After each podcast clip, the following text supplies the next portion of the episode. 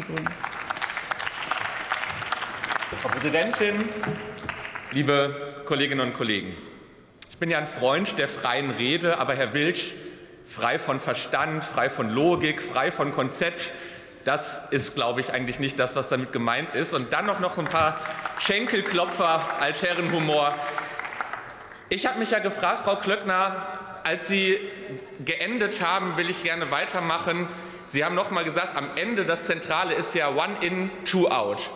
Also mit jeder neuen Regelung, die irgendwo gegriffen wird, sollen zwei Regelungen das, die Regularik verlassen. Das ist ja eine Logik, die in ihrer Unterkomplexität niemand auf die Idee käme, in irgendeinem anderen Bereich anzuwenden. Ich habe mich mal gefragt, würden wir das diskutieren im Strafrecht? Also mit jedem neuen Straftatbestand, beispielsweise im Bereich Unternehmens- oder Finanzkriminalität, würden wir dann beispielsweise schweren Raub aus dem Strafgesetzbuch wieder rausstreichen.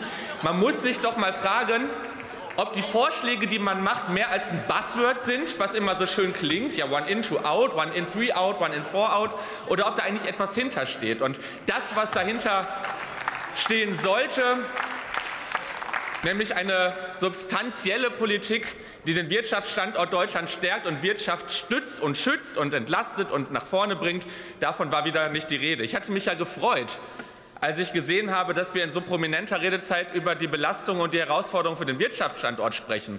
Man hätte sich Gedanken machen können darüber, wie beispielsweise eigentlich die klimatischen Veränderungen, mit denen wir uns befassen, sich auf Wertschöpfungsketten in der Wirtschaft auswirken wird. Mehrere Jahre in Folge kein Wasser im Rhein, über den dann weniger Güter transportiert werden könnten. Das wäre ein spannendes Thema gewesen, um die Resilienz unseres Wirtschaftsstandortes zu diskutieren. Eins von vielen, vielen möglichen Themen. Wir hätten darüber sprechen können, wir hätten darüber sprechen können, in welcher Situation wir eigentlich waren vor einem Jahr oder anderthalb Jahren, als wir diese Regierung mit übernommen haben. Weil, Herr Amthor, Sie haben gesagt, wir können dankbar sein für 16 Jahre Unionspolitik.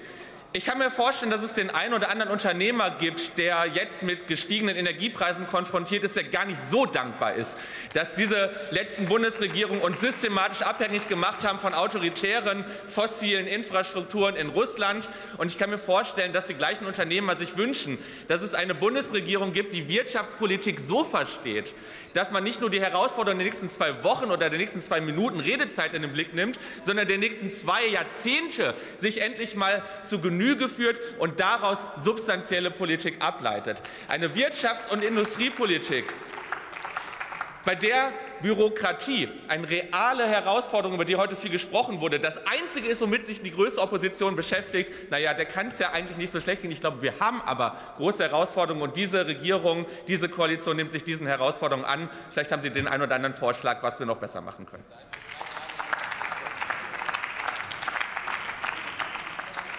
Alexander Barth hat jetzt das Wort für die SPD-Fraktion.